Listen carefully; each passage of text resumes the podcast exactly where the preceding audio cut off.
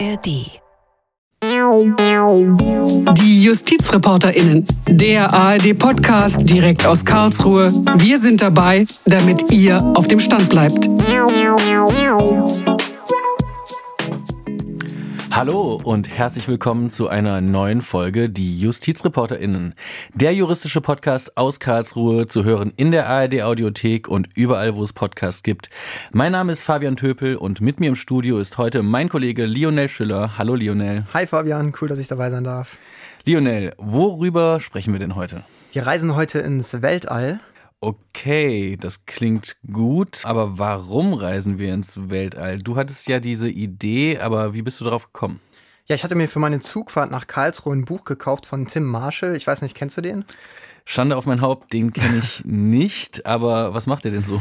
Der schreibt immer zu so geopolitischen Themen und eines seiner neueren Bücher spielt eben im Weltall. Da geht es dann um Streitigkeiten von den USA, von China und Russland. Kann ich auf jeden Fall sehr empfehlen. Naja, in jedem Fall dachte ich dann, da stellt sich bestimmt auch eine rechtliche oder da stellen sich mehrere rechtliche Fragen und das bietet sich doch bestimmt auch als super Podcast-Thema für die JustizreporterInnen an. Ich meine, vor einiger Zeit hattet ihr ja schon mal einen Podcast zu Aliens aufgenommen, oder? Genau, da ging es um E.T. vor Gericht. Da haben wir mit einem Anwalt aus Berlin gesprochen, der also ein Buch geschrieben hat, wie das denn wäre, wenn äh, Aliens auf die Welt kommen und wie das dann Ganze auch rechtlich zu bewerten wäre. Es war auf jeden Fall abgefahren, aber auch sehr spannend. Genau, den habe ich mir damals natürlich auch schon angehört gehabt. Naja, aber unser heutiges Thema, das ist ja nochmal ein wenig anders gelagert. Wir wollen heute ja noch ein bisschen mehr auf Probleme schauen, die gar nicht so weit weg in der Zukunft liegen und vielleicht ja auch gar nicht mehr so abwegig sind. Okay, dann lass uns vielleicht nochmal zum Einstieg in die Geschichte des Weltraumrechts schauen. Und dafür haben wir unseren Kollegen Max Strobel mal ins All geschickt, damit er uns die wichtigsten Eckpunkte der Geschichte des Weltraumrechts mal zusammenfasst. Das erste menschengemachte Objekt im Weltall stammte aus Deutschland, die V2. Werner von Braun entwickelte diese Rakete, um unzählige Menschen zu töten. Bereits hier lässt sich erkennen, dass das Militär von Anfang an die treibende Kraft bei der Nutzung des Weltalls war. 1957 sendete mit dem Sputnik-Satelliten das erste Mal ein Satellit Signale auf die Erde. Bei den Amerikanern sorgte dieser sowjetische Erfolg für Panik. Unter der Gefahr der vermehrten militärischen Nutzung des Weltraums und der Stationierung von Atomwaffen erreichten die USA, Großbritannien und die Sowjetunion 1963 eine Einigung zum Verbot von Atomwaffentests in der Atmosphäre, ein Meilenstein in der Entwicklung eines Weltraumrechts. Parallel fanden in den 1960ern Verhandlungen zu einem weiteren Vertrag statt, der die Nutzung des Weltraums regeln sollte. 1967 schließlich einigten sich die Länder auf den sogenannten Weltraumvertrag. Mittlerweile von 113 Staaten ratifiziert, ist es der wichtigste Vertrag des aktuellen Weltraumrechts. Seitdem kamen verschiedene andere Verträge hinzu, die spezielle Aspekte im Weltraum regeln. 1979 wurde zusätzlich der Mondvertrag geschlossen. Von nur 13 Staaten ratifiziert, fehlt es diesem Vertrag aber an internationaler Anerkennung. Mit dem Mondvertrag endete auch eine Periode der Weltraumverträge. Seitdem gerät die Weiterentwicklung eines Weltraumrechts ins Stocken. Dabei stellen sich mit globalen Kooperationen wie der ISS ganz neue rechtliche Fragen. Aber nicht nur für Staaten, sondern auch für Privatpersonen und Unternehmen ist der Weltraum vermehrt zum Ziel geworden. Richard Branson und Virgin Galactic, Jeff Bezos und Blue Origin, Elon Musk und SpaceX. Die Liste von Privatunternehmen, die den Weltraum als Geschäftsmodell sehen, ist lang. Nicht schlecht, das klingt ja so, als wäre Max wirklich gerade im All unterwegs. Ja, das war natürlich nur ein Soundeffekt, aber klang auf jeden Fall witzig. Und jetzt wollen wir aber auch noch mit einer absoluten Koryphäe des Weltraumrechts sprechen, mit Professor Stefan Hobe. Er ist Direktor des Instituts für Luftrecht, Weltraumrecht und Cyberrecht in Köln. Und mit ihm hatten wir sogar schon vor ein paar Jahren einmal im Podcast gesprochen. Damals ging es um diese Flugzeugumleitung durch Belarus. Also da war ja ein Blogger an Bord und dieser Flug wurde dann quasi umgeleitet direkt in die Hauptstadt von Belarus nach Minsk. Mit Professor Hobe haben wir dann darüber gesprochen, okay. wie das Ganze rechtlich zu bewerten war. Und er ist uns jetzt aus Köln zugeschaltet. Vielleicht mal zum Einstieg eine Frage, die wir uns irgendwie äh, in der Vorbereitung gestellt haben. Also welches Recht gilt denn zum Beispiel auf der ISS? Also sagen wir mal, zwei Astronauten kommen irgendwie in einen Streit und es wird handgreiflich. Welches Recht ist denn da anwendbar eigentlich? Das ist auch im Weltraumrecht geregelt, aber das Weltraumrecht sagt im Wesentlichen, dass da nationales Recht anwendbar ist. Also wenn ein Amerikaner einen Russen verkloppt hat, dann müssen die sich darüber einigen, vor welchem Gericht, was ja die erste juristische Frage ist, und nach welchem Recht die Verurteilung stattfindet. Das könnte amerikanisches, das könnte russisches sein, man kann sich auch auf eine dritte Rechtsordnung einigen. Das heißt, im Prinzip gibt das Weltraumrecht nur einen Rahmen ab, der dann konkret von nationalem Recht gefüllt wird nach der Frage, die Sie ja jetzt möglicherweise ein bisschen herausfordern sollte, wie sind Sie überhaupt ans Weltraumrecht geraten und woher kam Ihr Interesse für das Rechtsgebiet? Das ist ja jetzt nichts Alltägliches, womit man auch im Studium konfrontiert wird. Völlig richtig, zumal das eigentlich nur bei uns in Köln gelehrt wird, ich aber okay. gar nicht in Köln studiert habe.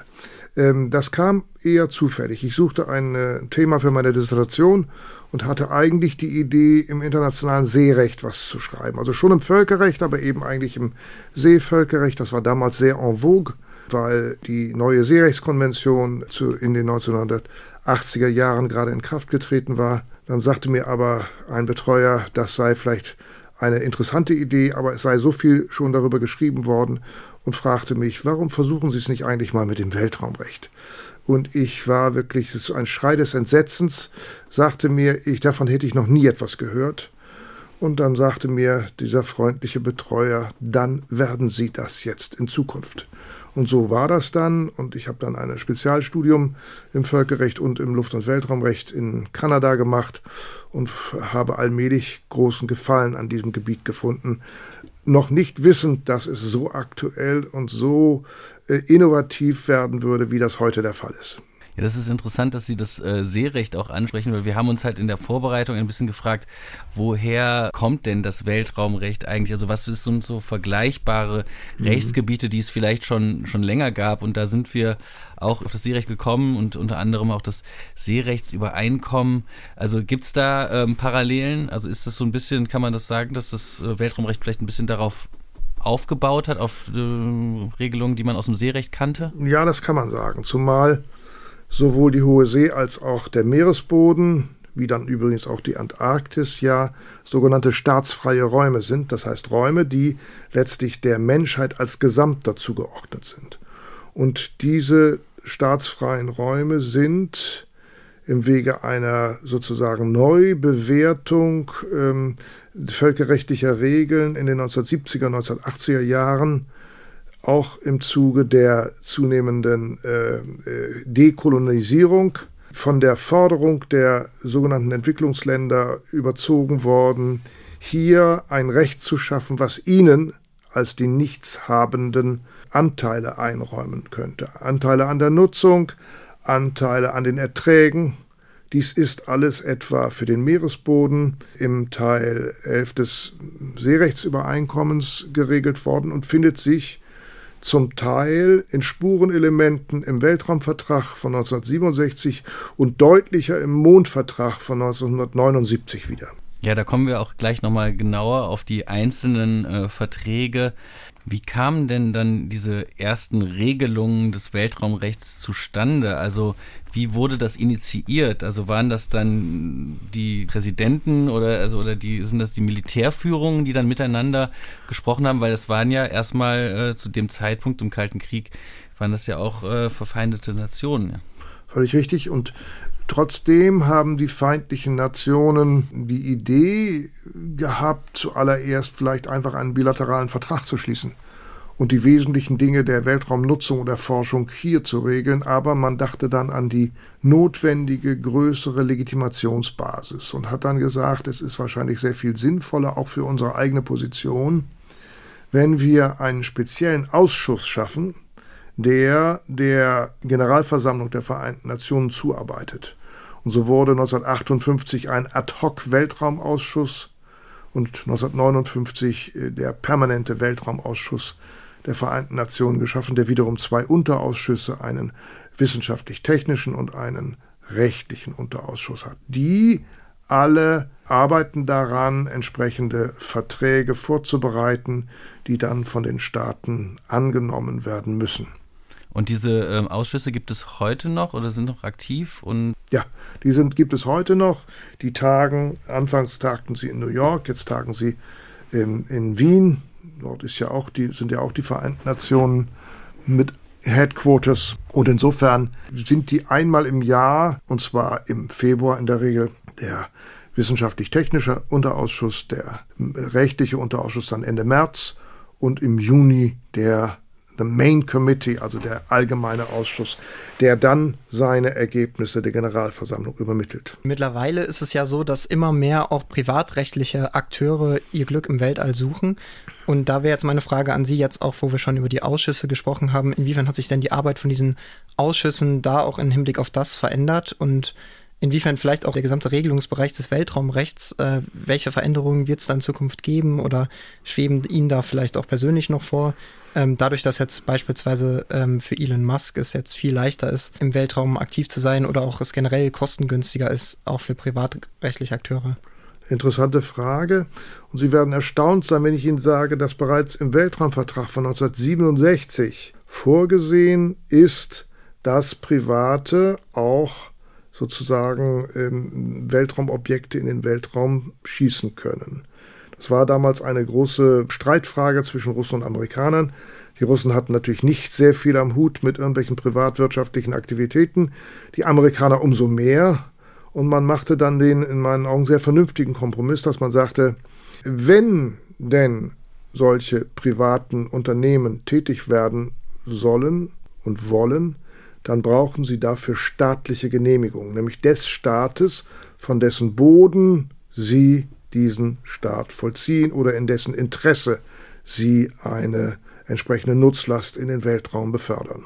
Also tatsächlich eine alte Angelegenheit, die aber lange Zeit keine richtig große Rolle gespielt hat. Weltraum ist sehr lange eine reine Regierungsaktivität gewesen, unter anderem auch wegen der sehr starken militärischen Einfärbung. Erst seit etwa zehn Jahren ist mit dem sogenannten New Space Stichwort Elon Musk und andere, hier eine neue Perspektive hinzugekommen, die also viele private Akteure auf den Plan gerufen hat. Ja, vielleicht können wir da mal so ein bisschen ein paar praktische Fragen Ihnen noch stellen. Also wie, wie wäre es denn, wenn jetzt wirklich Elon Musk und äh, seine Milliondärsfreunde zum Mars reisen würden und da eine kleine Kolonie bauen würden? Äh, könnten die einfach so den Mars besiedeln und äh, dann sagen, das ist jetzt mein Land? Und wie sind da die Eigentumsverhältnisse? Also erstens bräuchten die, wie wir ja schon bei der letzten Frage gesehen haben, eine Genehmigung des Staates, von dem sie da starten. Aber das, also das heißt, also wo die Station letztlich ist. Ja. Äh, also Nein, nicht wo die Station ist, sondern wo sie in die Luft gegangen sind. Ja. Also etwa von Cape Canaveral ähm, eine amerikanische Konzession. Oder Russland oder. Oder Russland oder eben ähm, in, in, äh, in Französisch-Guayana, das ist der europäische Launching Pad. Das bräuchten sie. Mhm. Jetzt zur Frage der Besiedlung der Himmelskörper. Ähm, das, das Weltraumrecht sagt dazu, dass zunächst einmal Eigentum an Himmelskörpern von keinem Staat äh, errungen werden kann. Artikel 2 des Weltraumvertrages ist da absolut strikt und sagt, ist nicht möglich. Das ist eindeutig, sodass also auch die Flagge, die amerikanische Flagge, die auf dem Mond weht oder weniger weht, dass die nicht andeutet, dass also der Mond etwa der 51. Staat der Vereinigten Staaten wäre. Nichtsdestotrotz ist eine sehr starke, sehr streitige Diskussion darüber entspannt, welches rechtliche Schicksal eigentlich Mondgestein hat, die Ressourcen von Himmelskörpern. Ob man die nicht ist streitig, dass man kleine Mondproben mal mitnehmen kann, sozusagen als Geschenk, wenn es um wenig geht. Aber die Frage der kommerziellen Abbaus, und da werden ganz viele Meinungen vertreten von der Meinung, erstens, das sei überhaupt bisher nicht geregelt und dürfe deshalb auch nicht passieren, bis zur Meinung, das dürfe nur passieren, wenn auch die sozusagen die Verarbeitung des Mondgesteins oder des Marsgesteins in diesem Falle Ihres Beispiels auf dem Mars stattfinden, bis zu dem, der Meinung, dass auch der Rücktransport zur Erde und die kommerzielle Nutzung auf der Erde rechtmäßig sei. Wie wäre es denn, wenn jetzt beispielsweise ein privatrechtlicher Akteur auf den Mond kommen würde, da vielleicht was Schlimmes machen würde, was kaputt machen würde und äh, dazu aber auch nicht die Genehmigung von seinem Heimatstaat hatte, würde dann sozusagen nach allgemeinen völkerrechtlichen Grundsätzen trotzdem der Staat das Zurechnungsobjekt für die ganze Sache sein und wäre dann der Staat schadensersatzpflichtig oder gäbe es dann irgendeine Möglichkeit, auch den privaten Akteur zu belangen? Ja, dann wäre natürlich zuerst die Frage, welcher Staat? Ist das denn der Staat, dessen Staatsangehörigkeit dieser ähm, Astronaut oder wer auch immer hätte? Denn er hat ja gerade keine Erlaubnis. Und die Erlaubnis dient nämlich, wie Sie das schon insinuieren mit Ihrer Frage, dazu, letztlich die völkerrechtliche Verantwortlichkeit des Staatsstaats festzulegen, die dann auch zu einer Haftung führt, wie das im Haftungsabkommen festgelegt ist. Wenn das also gar nicht feststeht, müssten wahrscheinlich IPR-Grundsätze greifen und die Frage gestellt werden, ist das dann gegebenenfalls die Verantwortlichkeit des Staates, dessen Staatsangehörigkeit der entsprechende Astronaut innehat. Scheint mir etwas fraglich zu sein, scheint mir gegebenenfalls auch von der Beherrschbarkeit der Sache abzuhängen, ist in meinen Augen relativ unklar, wie zu beurteilen wäre.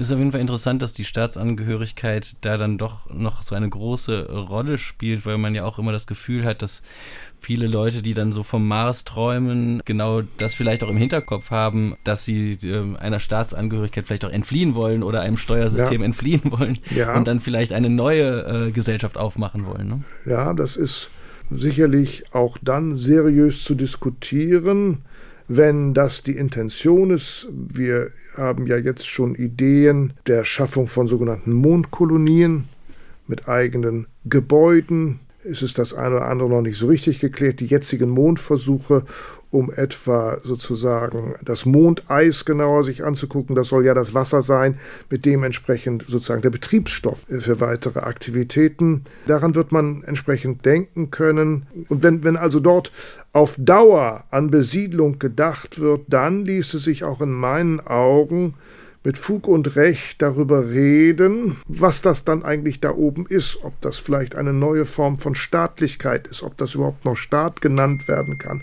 ob man das vielleicht Kolonie nennen sollte oder wie man das genauer nennen sollte.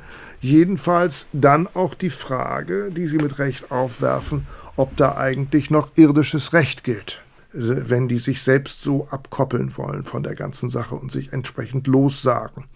Aber das dürften Fragen sein, die weit in der Zukunft liegen, denn wir dürfen eins nicht vergessen. Selbst in dem begrenzten Umfang des Sonnensystems sind all die Planeten, die uns umgeben und um die Sonne kreisen, so unwirtlich, dass wir bisher noch nicht die Bedingungen eines wirklichen Lebens dort geschaffen haben. Das ist die Aufgabe, die sich viele gestellt haben um jetzt nochmal zurückzukehren auf vielleicht diesen kleineren Umkreis um die Erde herum. Mhm. Ähm, es gibt ja immer mehr äh, Satelliten, die um die Erde kreisen. Also es gibt ja beispielsweise auch Vorwürfe an Unternehmen wie Starlink, dass die Umlaufbahn massiv mit Satellitentechnologie geflutet wird. Wie geht man denn mit Weltraummüll, der dadurch verursacht wird, um? Gerade auch wenn das privatrechtliche Akteure sind, die solchen Weltraumschrott verursachen ein ganz großes Problem. Das ist das okay. ganz große, bislang nicht wirklich gut gelöste Problem. Das internationale Weltraumrecht, jedenfalls wie es aus den fünf Verträgen hervorgeht, sagt nicht wirklich etwas dazu. Artikel 9 des Weltraumvertrages macht da so erste zarte Andeutungen, ist aber hinlänglich unpräzise und schafft nicht wirklich Klarheit. Später hat dann, haben sozusagen private Akteure, Weltraumagenturen miteinander versucht, unverbindliche Guidelines zu schaffen, die darauf ausgehen, zunächst einmal festzuhalten, dass alle, die Weltraumpläne haben und äh, Weltraumobjekte in den Weltraum schießen wollen, die Verpflichtung auf sich nehmen müssen, so weit wie möglich Weltraummüll zu vermeiden, also abgebrannte Raketenoberstufen, irgendwelche Splitterteile, die beim Start und später im Weltraum etwa dann, wenn ein Satellit sich sozusagen aus dem aus der Rakete löst, was da alles losgehen kann. Diese Base Debris Mitigation Guidelines, also die, die Weltraummüllvermeidungsrichtlinien, wie wir es übersetzen würden, haben keine rechtlich verbindliche Wirkung. Es ist aber festzuhalten, dass mehr und mehr Staaten das nicht unvernünftig finden, weil sie alle merken, dass nur solche Regelungen letztendlich sozusagen die Perspektive mit sich bringen, dass der Weltraum auch in Zukunft, vor allem in seinen interessanten orbitalen Bahnen, nutzbar ist.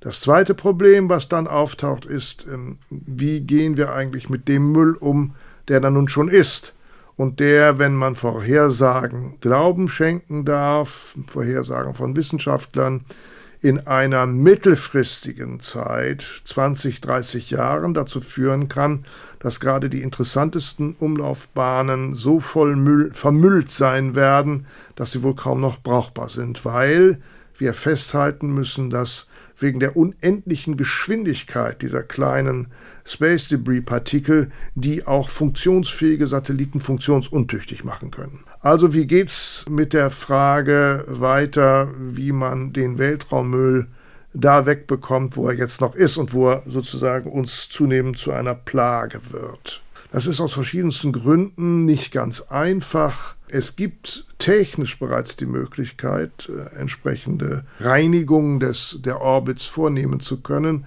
Eine Staubsaugertechnik oder eine Wegstoßtechnik, sodass die dann beim äh, sozusagen Abgleiten aus dem Weltraum äh, verglühen können.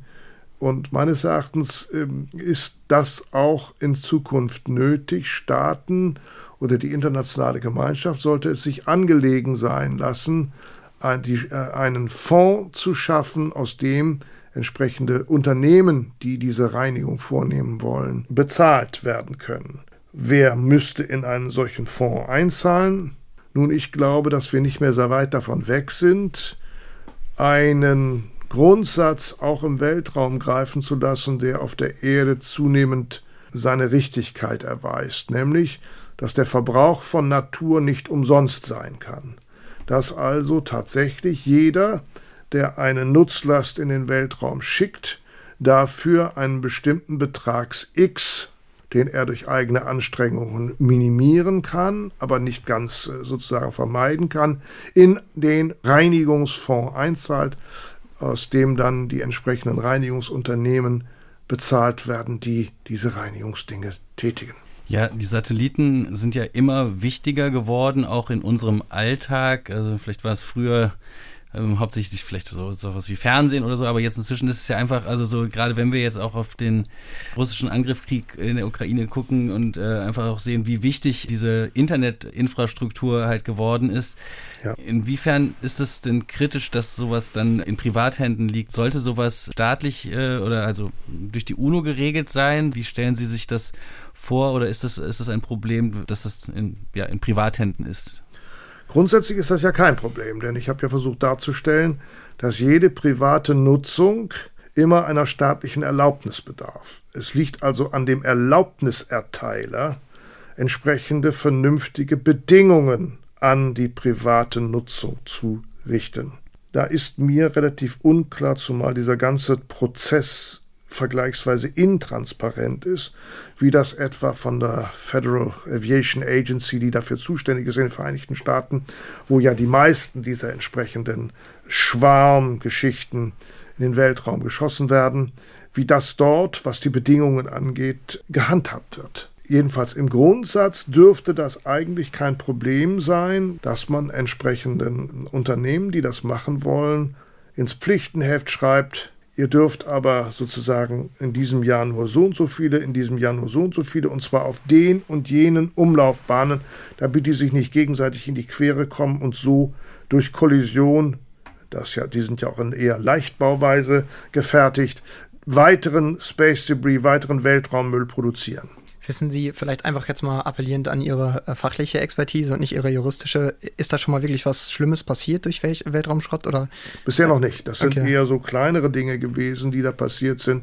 Aber schlimm ist ja schon, wenn da weiterer Debris sozusagen sich in, den, in die Orbits ergießt. Und da müssen wir jetzt, glaube ich, zunehmend sehr streng werden. Man muss auch davon ausgehen, und das ist einfach noch, ich nehme Ihre Frage nochmal zum Anlass, das auch zu sagen. Mhm. Die Grundkonzeption der Weltraumfreiheiten war, alles ist unendlich frei.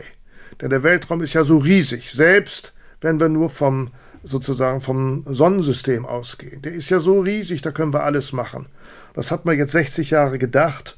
Und jetzt merken wir so ein bisschen, das ist vielleicht doch nicht mehr so klasse, sozusagen. Und die Verschmutzung setzt ein und diese kleinen Debrispartikel, das hat es schon gegeben, dass so ein Debrispartikel einen funktionsfähigen Satelliten schachmatt gesetzt hat. Das hat es schon gegeben. Und das fürchten eben auch einige. Und ich habe die große Befürchtung, dass ohne dass diese bittere Lektion gelernt werden muss, also ohne finanzielle Einbußen, auch keine Umkehr der Perspektiven und des Denkens äh, zu verzeichnen sein wird. Lassen Sie uns zum Abschluss vielleicht noch mal ein wenig in die Zukunft blicken. Wo sehen Sie denn Regelungsbedarf oder wo sehen Sie die, die größten Herausforderungen für die nächsten Jahre? Also wo sollte sich was noch was tun? Das ist in der Tat etwas, mit dem ich mich auch in meinem Institut was in zwei Jahren seinen 100. Geburtstag feiern wird, ähm, beschäftige. Wenn wir davon ausgehen, dass es in Zukunft weitere und mehr private Nutzung geben wird und dass etwa der Transport von Nutzlasten in, durch und vom Weltraum zu einer eher normalen Tätigkeit werden wird, wenn dies vielleicht in 20, 30, 40 Jahren so sein wird, ist das nur möglich, wenn der Weltraum sozusagen so frei bleibt, dass diese Aktivitäten auch machbar sind. Was wir deshalb brauchen, und das ist jetzt sozusagen das große rechtliche Herausforderung, ist so etwas, was es auch im Luftraum gibt, nämlich eine Form von, wir nennen es Space Traffic Management, Verkehrsregeln für den Weltraum. Da gibt es ja nicht rechts vor links, weil wir gar nicht wissen, wo rechts vor links und oben und unten sind.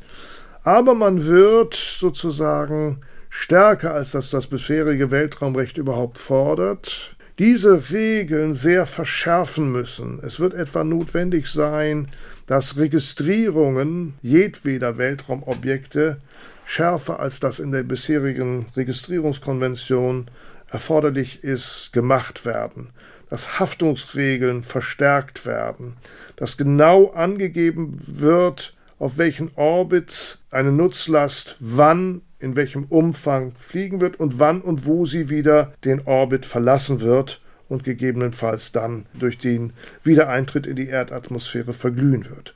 Diese Verkehrsregeln für den All sind in meinen Augen das A und O für die zukünftige Nutzung des Weltraums, die mir wünschbar erscheint, aber eben nur unter der Bedingung, dass der Weltraum als ein Anliegen der gesamten Menschheit, so sagt es der Weltraumvertrag von 1967, dass der in seiner Integrität bewahrt wird. Also Sie arbeiten an, an einem Ampelsystem quasi oder einem, einer Straßenverkehrsordnung für den, für den Weltraum. Ganz genau. Und äh, würden Sie selbst auch fliegen, äh, wenn Sie die Möglichkeit hätten? Klar, natürlich, aber ich glaube, vom Gesundheitszustand her wäre das schon gar nicht mehr möglich. Ich müsste mir dann wahrscheinlich sämtliche Zähne ziehen lassen, weil da überall Plomben drin sind und all solche Geschichten. Okay. Ja, schade. Aber wer weiß, vielleicht. Ähm, vielleicht gibt es das nochmal. Vielleicht kann man wenigstens zur Weltraumstation fliegen. Genau. Vielen Dank, Herr Professor Robe. Herzlichen ja, Dank. Vielen Dank auch für das Gespräch. Ja, das war doch ganz spannend. Und Lionel, jetzt mal zum Schluss. Was nimmst du denn aus diesem Gespräch hier mit? Also ich habe das Gefühl, das Weltraumrecht, das ist ein Rechtsgebiet, das genau, also eigentlich wie die Weiten des Universums auch noch ziemlich unergründet ist. Da gibt es in Zukunft auf jeden Fall noch einiges zu tun. Vor allem das Fehlen von rechtlichen Regeln für private Weltraumaktivitäten hat mich nachdenklich gemacht. Mittlerweile können sich eben auch immer mehr superreiche private Akteure leisten, ins All zu fliegen. Und ich meine, das kann ja nicht sein, dass für die Schäden, die die dann dort anrechten, völkerrechtlich momentan noch immer der Staat haftet, von dem aus diese Aktivitäten eben ausgegangen sind. Also so, so hatte ich das zumindest eben verstanden. Was nimmst du mit? Ja, da hast du recht. Bin gespannt, wann eine Straßenverkehrsordnung für den Weltraum dann auch noch entsteht. Was ich sonst noch mitnehme, sind wirklich auch diese vielen Umweltfragen die das Ganze betrifft. Also ob man da wirklich auch grundsätzliche Standards hinbekommt und wie man mit dem Thema Weltraummüll umgeht, das wird uns, glaube ich, in den nächsten Jahren wirklich noch öfters beschäftigen.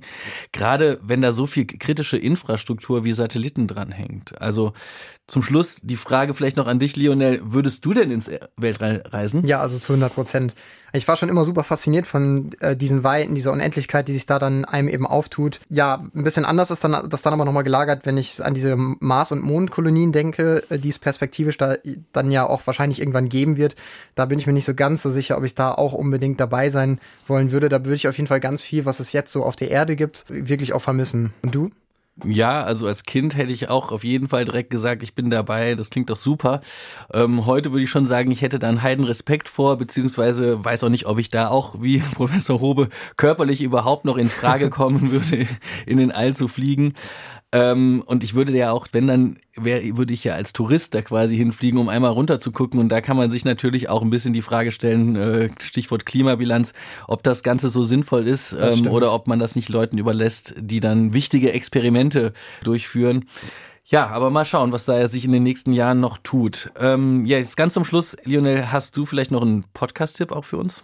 Ich möchte jetzt den Podcast Weltraum Wagner empfehlen. Das ist auch ein Raumfahrt-Podcast. Das passt also dementsprechend heute auch zu dem Thema. Und da gibt's den Experten Dirk Wagner, der immer ganz viel Wissenswertes aus Raumfahrt und aus der Weltraumforschung präsentiert. Okay, da höre ich dann auch demnächst mal rein. Danke, Lionel. Das war auf jeden Fall super spannend. Und wenn ihr Feedback habt, dann schreibt uns gerne eine Mail an justizreporterinnen.swr.de. Wir freuen uns wirklich immer über Lob, aber auch über Kritik. Und natürlich auch gerne Themenvorschläge einschicken. Und das war's dann für diese Woche. Und wir sagen Tschüss und bis bald. Tschüss.